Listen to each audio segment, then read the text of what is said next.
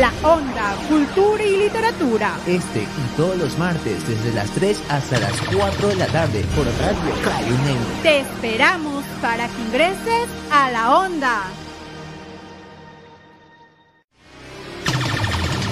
La Onda, Cultura y Literatura. Este y todos los martes desde las 3 hasta las 4 de la tarde por Radio Caribe. Te esperamos.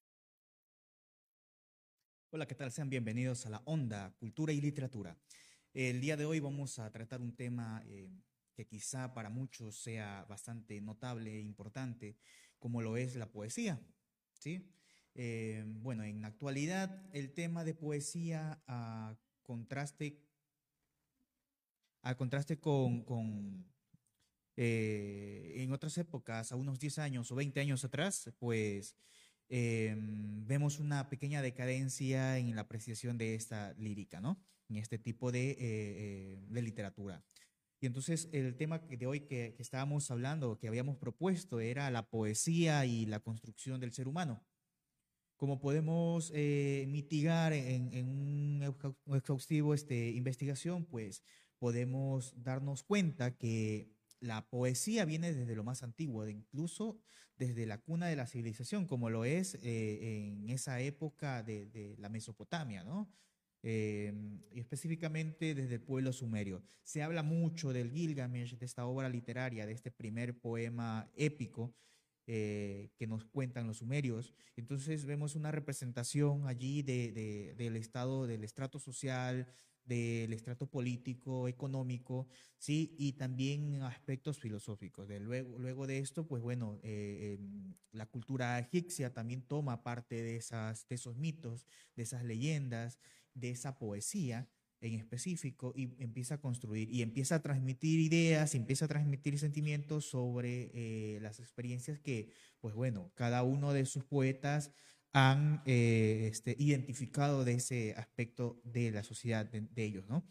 Asimismo, cuando ya vemos eh, una época un poquito más notable como lo es la, la, eh, la cultura egipcia, perdón, este, la cultura griega, desde esa perspectiva, bueno, sabemos que ellos se caracterizan mucho por su aspecto filosófico y también desde esa recopilación de conocimientos.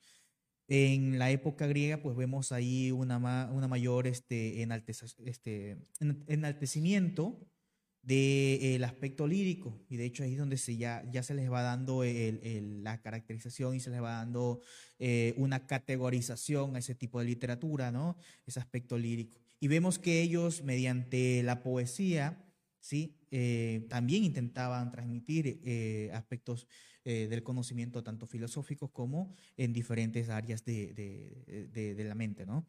Entonces, ¿qué podemos decir de, la poesía en función a la construcción del ser humano? Pues que es algo, a diferencia, pero a diferencia de, la narrativa, es algo un poquito más íntimo, ¿no? Porque, bueno, no hay un narrador, no hay alguien que cuente esa historia por nosotros, sino que somos nosotros mismos quienes nos dirigimos a quienes vayan a leer ese poema, pues lo que eh, sentimos en ese momento, transmitimos lo que sentimos en ese momento. Y pues bueno, va trascendiendo a lo largo de las generaciones y vamos compartiendo quizá ese pequeño lapso de tiempo a nivel que, que vamos contrastando con diferentes etapas de, de, de la historia del ser humano, ¿no? Entonces, cómo ha ido eh, modificando y cómo ha ido aportando culturalmente la, este, la, la poesía en, en, la construcción del ser humano. Pues como les decíamos, eh, desde ese aspecto íntimo del ser humano de intentar transmitir todo lo que siente, eh, todo lo que eh, teme, ¿sí? y lo que anhela también mediante la poesía, pues ha ido eh, intensificando a lo largo de las épocas y ha ido también este, promulgando en otras personas, en quienes eh, eh, comparten ciertos eh, gustos a ese tipo de, de, construcción poética, pues aprenden de ello y pues interpretan también lo que están intentando transmitir. Aquí haciendo un pequeño paréntesis, como sabrán, pues cuando hablamos de literatura hablamos mucho de subjetividad Entonces, y más aún de la poesía, que tiene una gran carga este, em, subjetiva. Entonces, em, esto también ha ayudado a que mediante esa poesía que se ha construido hace mucho tiempo, quizá a los poetas contemporáneos, em, lograr una, eh, un proceso ahí interno de, de, la mente, ¿no? Y esa interpretación y generar nuevas este, eh, eh, relaciones allí que ayuden a mejorar y que ayuden a entender el el pesar quizá de, una sociedad en ese momento. Eh, la literatura en, ese aspecto ha ido recopilando, ¿no? Entonces, como les había mencionado, tres culturas, desde la más antigua de la Sumeria, quienes escribe ese poema Gilgamesh, pues ha sido fruto también de muchas otras obras, quienes se han basado, y también obviamente de esas interpretaciones y de cómo podemos tomar parte de esa obra literaria de esa poesía, de ese cantar, este, de, ese, de esa epopeya, ¿no? Para poderlo eh, contrastar con lo que nos ocurre a nosotros, porque también hay que tener en cuenta de que eh, mediante el, poema, pues también podemos nosotros ir construyendo ese aspecto em, personal de, en, otras personas, porque aprendemos desde esa eh, intencionalidad que tiene el autor, pues eh, esa idea y, esos eh, conocimientos que intenta quizá transmitir el autor, pues ayuda a, fortalecer el pensamiento de otros individuos. Asimismo, podemos decir que, eh, que, bueno, en actualidad la poesía ha ido un poquito mermando desde esa óptica un poquito más minuciosa en relación, obviamente, a tiempos un poquito más anteriores al nuestro. Pero eso no quiere decir que se haya perdido total interés, porque podemos ver poesía dentro de, la misma, de las mismas obras eh, narrativas, ¿no? Pero quizá en el auge eh, y, en lo más próximo que hemos tenido acerca de ese auge literario, de ese auge este, tanto narrativo como lírico y dramático, pues con el boom literario latinoamericano, em, podemos allí hacer ese contraste, ¿no? Entonces, a ver, ¿Qué, este, ¿Qué debemos hacer? Pues no se puede obligar tampoco a las personas a que lean poesía, pero siempre hay un aspecto ahí que, que, nos enganche en algo. O a veces leemos un pequeño fragmento y ni siquiera conocemos que corresponde a algún autor y pues bueno, ya estamos ahí de, forma em, em, inconsciente ya absorbiendo ese, ese poema. Y quizás si te agradó mucho, pues buscas lo buscas otro poema parecido a ese y pues ya vas encontrando autores y empiezas a entender cómo ha ido eh, evolucionando su, forma de expresarse el mismo autor. Como podemos ver en la obra de, de, de, Rubén Darío con su obra Azul, eh, y que ya se ha recomendado, ¿cierto? Esa obra en este programa, em, vemos ahí el cambio trascendente que ha tenido el autor en función a sus diferentes etapas de vida, y que a muchos les ha em, este, parecido peculiar porque quizá en algún momento de su vida también pasaron por algo parecido y lo que intenta transmitir el autor mediante sus versos pues les resulta bastante familiar e incluso llegan a empatizar con eso, ¿no? Entonces, chuta, eh, intentó eh, el autor eh, transmitir algo que yo no puedo, no, he podido decirlo, pero él encontró las palabras necesarias para poderlo transmitir. Entonces, desde esa forma, desde esa eh, eh, construcción, desde esa estructura, la poesía pues nos ayuda a, construir muchas cosas, ¿no? En relación al proceso de, pensamiento y al proceso del, crecimiento del, del yo, ¿no? Entonces, podemos decir que la poesía es eh, es algo que a nivel del conocimiento, pues podemos contrastarlo también con, con lo que es aspectos filosóficos, ¿no? Uno de, ellos, o sea, el aspecto más cercano que podemos encontrar es eh, eh, Inés de la Cruz con su poesía, ¿no? Entonces, allí podemos notar esa carga bastante, em, incluso filosófica, como les decía, y, y, más que todo intentarlo este, contrastar siempre ese aspecto de contraste, de interpretación, porque recuerden que la poesía es un, una amalgama de, de, de, interpretaciones, porque su carga este, mm, eh, subjetiva pues lo amerita. Hay autores que quizá eh, muchos de ustedes mm, no le sea de, su agrado quizá por su estructura o porque, eh, por su rima, pero hay muchos autores contemporáneos, por ejemplo, hay uno que me gusta bastante que es, un, em, es de Nueva Guinea, de nacionalidad de Nueva Guinea, pero reside en España y siempre me gusta mencionarlo como es eh, César Brandon. Y mm, pues logró hacer muchas cosas con, con la poesía, incluso en uno de, de, estos eventos de talento ganó el, el, premio con, con poesía y tiene varios libros publicados. Y también hacer mención, por ejemplo, a uno de los poetas latinoamericanos que, que son de más de mi agrado, como es, eh, este, ¿cómo se llama? Se me fue el nombre del autor. Em, que escribe el libro eh, Utopía, eh, que escribe el poema Utopía, Eduardo Galeano, ¿sí? que es Eduardo Galeano y que escribe el, su poema Utopía. Y mm, pues es uno de esos poemas que te llega, ¿no? Es uno de esos poemas que te dicen, ok, ¿qué está pasando con, con, con la sociedad? ¿Qué está pasando? Imagínate hace cuánto se escribió ese poema y seguimos anhelando lo que pide en esa utopía, ¿no? En ese mundo utópico que imaginó Eduardo Galeano. Y asimismo con el resto de poesía. Hay un montón de autores que no vamos a poderlo abarcar en, una, eh, eh, en un simple espacio, ¿no? en unas pocas horas. Nos tardaríamos muchísimo, incluso en analizarlas. ¿no? Entonces, eh, pues sí, les doy como recomendación a este autor latinoamericano para, este, mm, para que lo, lo escuchen. Incluso tiene algunos videos en YouTube, lo pueden buscar. El poema se llama Utopía. Sí, es de Eduardo Galeano. Y em, les invito a, a, que lo escuchen, lo analicen y a pensar un poquito, ¿no? A pensar un poquito qué está pasando. ¿Qué está pasando con, con ese mundo utópico que nos, nos intenta eh, eh, contar este Eduardo Galeano con lo que está ocurriendo ahora? ¿Es algo parecido? Eh, todavía se siguen, siguen habiendo algunos aspectos de ese poema que no han mejorado. O por ejemplo, hay un, hay un poema que se llama Los Nadies, ¿sí? que también es un poema muy bueno y creo que refleja la sociedad, al menos la sociedad ecuatoriana desde el estrato social bajo. ¿sí? Eh, vemos ahí una notable relación sobre lo que acontece en nuestra sociedad. Pues bueno, esto ha sido el, segmento del día de hoy acerca de, de cómo ha ido eh, eh, modificando, moldeando la, poesía al, ser humano. ¿sí? Así que muchas gracias por estar atentos a nuestro programa, a la Onda, Cultura y Literatura. Y ahora nos vamos a un pequeño corte para continuar con el siguiente segmento.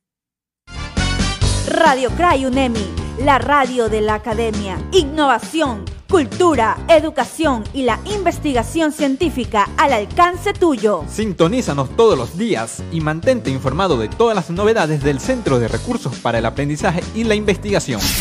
Somos la radio digital del CRAI, UNEMI.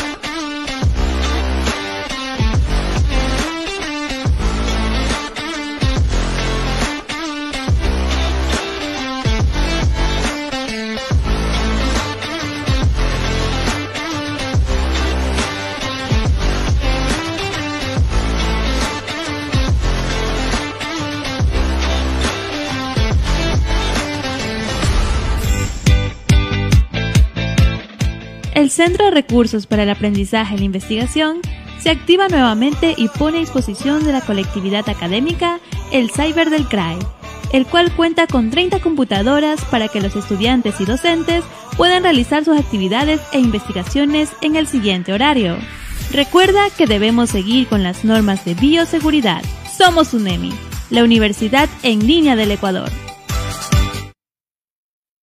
Buenos días, sean bienvenidos una vez más a este espacio Cápsulas Culturales, donde se darán a conocer los distintos eventos que se llevarán a cabo a lo largo de toda la semana. Eh, comenzamos con los eventos realizados en el Teatro Centro de Arte. Hoy, martes 24 de mayo, la Comisión Literaria de la Fundación Sociedad Femenina de Cultura presenta el programa La Palabra Encendida, en un formato diferente de entrevistas y con invitados muy especiales, donde María Cecilia Velasco entrevista a Sebastián Cordero, cineasta ecuatoriano. Será en vivo en todas las redes del teatro a las 7 de la noche. Y mañana, miércoles 25 de mayo, jazz en vivo todas las semanas, noches extraordinarias de conciertos junto al trío de jazz conformado por Miguel Gallardo, Fernando Alvarado y Juan Pozo, a las 7 de la noche en el Café del Teatro. Y el 26 de mayo, el programa Literatura y Vino realiza análisis de las obras más importantes de destacados escritores contemporáneos. María Paulina Briones analizará la obra Desierto Sonoro de Valeria Luiselli a las 7 de la noche en vivo en las redes del teatro. Y el viernes 27 de mayo, la banda guayaquileña Bajo Tierra presenta su mejor tributo a Queen, interpretando de manera impecable todos sus mayores éxitos y sobre todo respetando todos sus arreglos musicales, como la caracterización del gran Freddie Mercury a cargo del vocalista de la banda Jairo Vargas. Esto será a las 9 de la noche. También tenemos el concierto de temporada de la Orquesta Filarmónica Municipal de Guayaquil, con solistas invitados de talla internacional, quienes bajo la dirección del maestro David Haru Junyang presentarán un espectáculo único. Esto será a las 8 de la noche en el Teatro Principal, entrada libre. Para todos estos eventos mencionados, de mayor información y o comprar boletos, pueden visitar teatrocentrodearte.org. Continuamos con el evento de Doragón, Ecuador, que llega a Guayaquil presentando una convención de entretenimiento basada en anime, cosplay, videojuegos, gastronomía y cultura pop japonesa. Esto será los días 28 y 29 de 10 de la mañana hasta las 8 de la noche. El lugar será la Plaza Rodolfo Vaquerizo de Moreno y para más información pueden visitar la página de Facebook Doragón Ecuador. Y entre los eventos de la Agenda Cultural de la Alianza Francesa de Quito, tenemos en Martes del Conocimiento que presentó un programa denominado Café Científico, con el tema Abejas e insectos al rescate del planeta hoy 24 de mayo a las 7 de la noche en la Galería La Alianza Francesa de Quito. El jueves de cine presenta la película Rojo, este 26 de mayo a las 4 y 7 de la noche en el cine 8 y medio y la entrada tiene un valor de 3 dólares. Y el jueves mismo también tenemos otro segmento que se llama Jueves de Literatura, que invita a jóvenes y adultos al café literario con encuentros dedicados a la lectura y comentarios de pasajes de las obras más importantes de la literatura francesa en su idioma original. Los fragmentos escogidos para la reflexión se leen en, el momento y algo muy importante es que no es obligatorio leer los libros antes de asistir a las reuniones. Esto será en la cafetería de la Alianza Francesa con entrada libre a las 6 de la tarde. Eso ha sido todo. A continuación tenemos el siguiente segmento, pero antes nos vamos a una pausa. El Centro de Recursos para el Aprendizaje y la Investigación se activa nuevamente y pone a disposición de la colectividad académica el Cyber del CRAE, el cual cuenta con 30 computadoras para que los estudiantes y docentes puedan realizar sus actividades e investigaciones en el siguiente horario. Recuerda que debemos seguir con las normas de bioseguridad. Somos UNEMI la Universidad en Línea del Ecuador. Radio Cray UNEMI, la radio de la academia. Innovación, cultura, educación y la investigación científica al alcance tuyo. Sintonízanos todos los días y mantente informado de todas las novedades del Centro de Recursos para el Aprendizaje y la Investigación. Somos la radio digital del CRAI, UNEMI.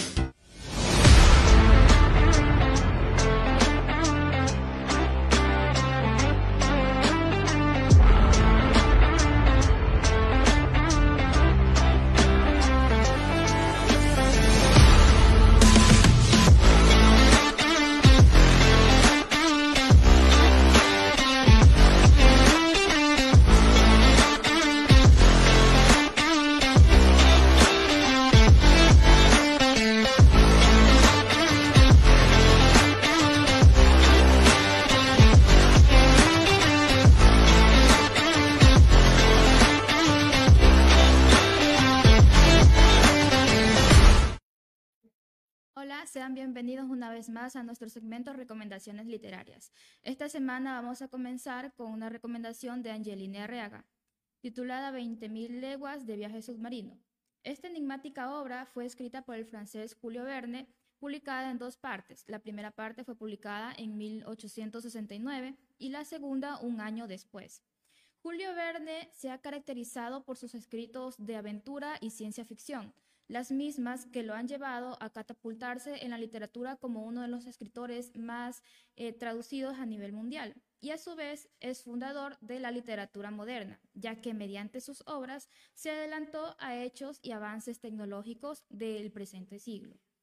20.000 leguas de, su de viaje submarino es una novela surrealista narrada por el profesor francés Pierre Aronnax, que viene a ser el narrador protagonista. En esta obra, la historia empieza con la expedición de un buque de la Marina estadounidense que pretendía dar caza a un cetáceo narval que había ocasionado grandes daños a otras embarcaciones. Durante esta expedición, el profesor Aronnax su acompañante Conseil y el arponero canadiense Ned Land cayeron al mar y en su intento de nadar hacia una isla descubren que realmente se encuentran sobre una superficie metálica, un submarino llamado Nautilus. Dentro del mar conocen al capitán Nemo, personaje misterioso y lleno de, de secretos. Durante esta travesía se realiza una minuciosa y clara descripción de los paisajes y seres submarinos que observan y visitan en el lapso que duró esta travesía mientras recorrían la mítica Atlántida, el Mar Rojo, las costas del Lejano Oriente, el Mediterráneo y demás. Nuestra segunda recomendación eh, viene gracias a la estudiante de cuarto semestre de, de Pedagogía de la Lengua y Literatura, Lady Naranjo. El mío Cid es un poema épico castellano que consta de tres cantares. Esta composición es anónima, aunque hay muchas hipótesis sobre su posible autor y o autores. Lo cierto es que la primera copia conocida de esta obra se le atribuye a Per Abad. Su fecha de creación también es muy incierta y se encuentra en debate. Abad copió este cantar en el mes de mayo de 1207. Este cantar no poseía un título, pero por la temática, tiempo después, se la reconoce como cantar de Miocid o poema de Miocid. El único ejemplar que se tiene casi completo es conservado en la Biblioteca Nacional de Madrid. El Miocid corresponde al género épico y su subgénero es la epopeya. El Miocid relata la historia de Rodrigo Díaz de Vivar. Al ser desterrado por el rey Alfonso, el monarca se deja influenciar por comentarios maliciosos de personas que le tenían envidia al Cid, por lo que le destierra dándole nueve días para que salga de su reino.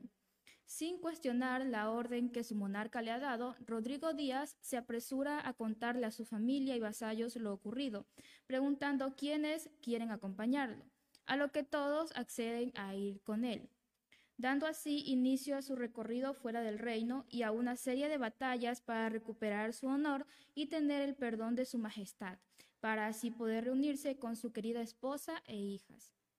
Todo esto se cuenta a través de 3.735 versos anisos silábicos o de extensión variable, predominando los versos de 14 a 6 sílabas métricas con rima asonante. En este canto se puede contemplar el uso asiduo de los epítetos épicos como Miocid, que en buena hora ciñó espada, el que un buen hora nació, y el bueno de vivar.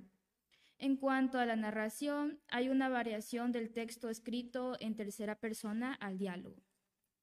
El Miocid es una obra, una obra sublime, puesto que nos muestra un hombre con liderazgo y perseverancia para enfrentar situaciones difíciles como es el destierro que se presenta en esta ocasión. Algo que hay que destacar son los valores en los que se desenvuelven los personajes. El Cid es un claro ejemplo del, del heroísmo, la lealtad, la honestidad y la nobleza, mientras que sus compañeros son la representación del sacrificio y la sinceridad. También se puede notar el respeto, la fidelidad y el amor hacia Dios y hacia su propio rey. Con esto terminamos las recomendaciones de esta semana. Esperamos que les haya gustado y que se animen a leer alguna de estas dos enigmáticas obras. Y a continuación nos vamos a un pequeño corte. La Onda, Cultura y Literatura. Este y todos los martes desde las 3 hasta las 4 de la tarde por Radio Cry UNEMI. Te esperamos para que ingreses a la Onda.